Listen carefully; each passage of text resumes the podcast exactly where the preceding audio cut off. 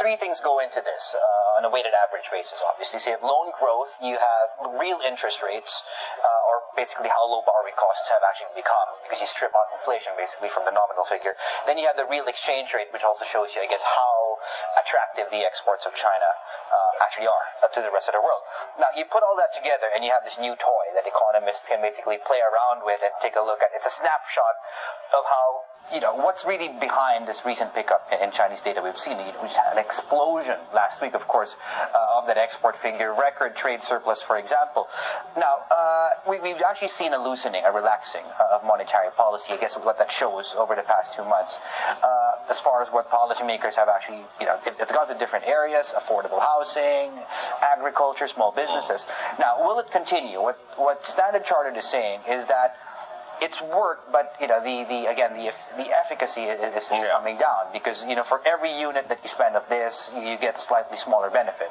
So what they're, they're basically saying over the next what two, three, four years, it has to be reformed that eventually will take hold. And, Which is what the IMF has been saying as well. You know, but okay, let's talk a little bit about the monetary conditions index because I think we hmm. get more support to it and more supporters to what's going on with the economy, given, uh, of course, the money supply data, new loan growth numbers. I think.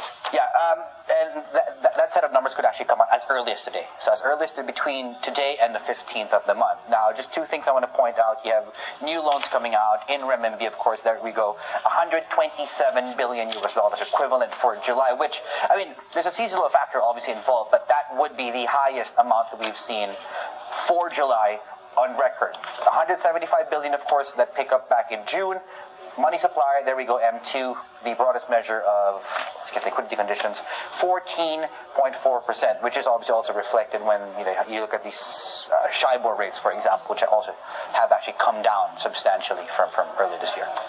David, thank you. Okay, now uh, let's talk about the difficulty of doing business in China. Clearly shown on Friday with the jailing of a British investigator after a one-day trial. And at the same time, Western companies, including Mercedes, Audi, Microsoft, all under investigation by Beijing for possible antitrust violations. Our next guest is the author of China's Street Smart, What You Must Know to Be Effective and Profitable in China. The author of the book is John Chan, and he joins us now from Shanghai. John, thanks for coming on the program. Let's talk a little bit about Peter Humphrey's uh, trial here, of course, on Friday.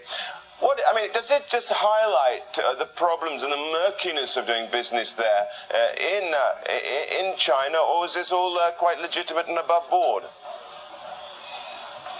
Well, thanks a lot for having me on, Rich. But you know what? The key thing about what's happened, I believe, is you know you need to be you have just have to understand how the local market operates, and you know the government obviously has a vested interest in sort of protecting its its viable assets. And I think the key thing is just to focus on doing business. And if you focus on doing business, you'll be far better off, such as having the right goods and services for uh, what the local customer needs.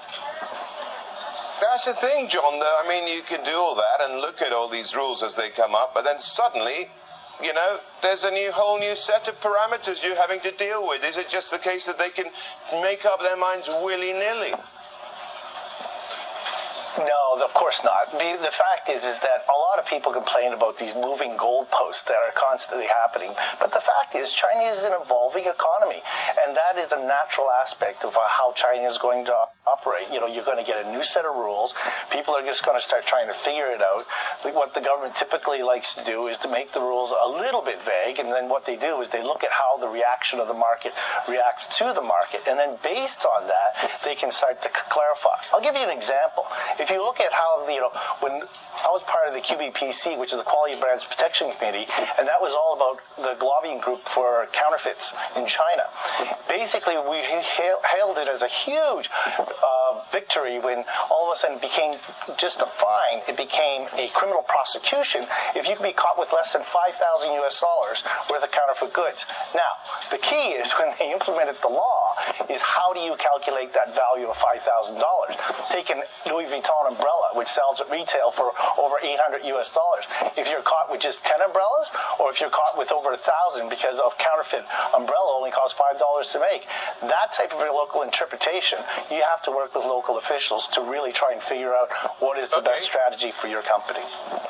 Well, John, I mean, then look at. Uh, in the introduction, all these uh, car makers at the moment, Microsoft as well, all suddenly being investigated by authorities. Uh, tell me something. Uh, why is that the case?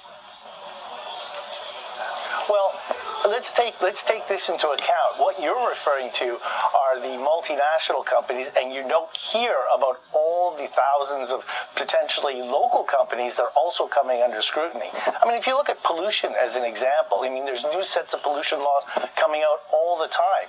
Yes, foreign national companies might be targeted in the beginning, but I can guarantee you it's a matter of time and perspective because Chinese companies are getting shut down. I mean, if you look at what happened in Hebei province, you know, the province that surrounds Beijing last year, over 8,300 companies, and I guarantee you most of them, vast majority of them were all Chinese companies, were all shut down.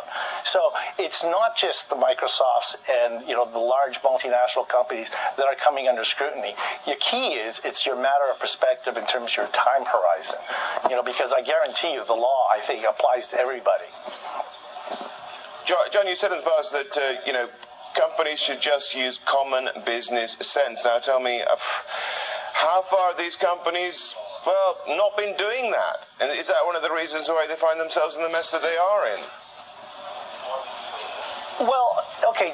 once again, if you if you define that these companies are in a real mess, I mean, companies vote with their feet, and the fact is, is that you know companies are staying put in China. You know, there are troublesome uh, sort of rules and regulations people need to follow. But trust me, I've been in China for more than 20 years, and I can tell you that in the early 90s, it was far more vague. I mean, China's moving much more to the international norm, right, so to speak, and it's it's far easier now and getting easier for foreign companies to do business here. But I can certainly appreciate the fact that you know people don't want to be under scrutiny. But as long as you stay, you know, within that parameters, I think you'll be okay. Uh, John, uh, you know, just a final question here as well. I mean, are, how far are we going to a rules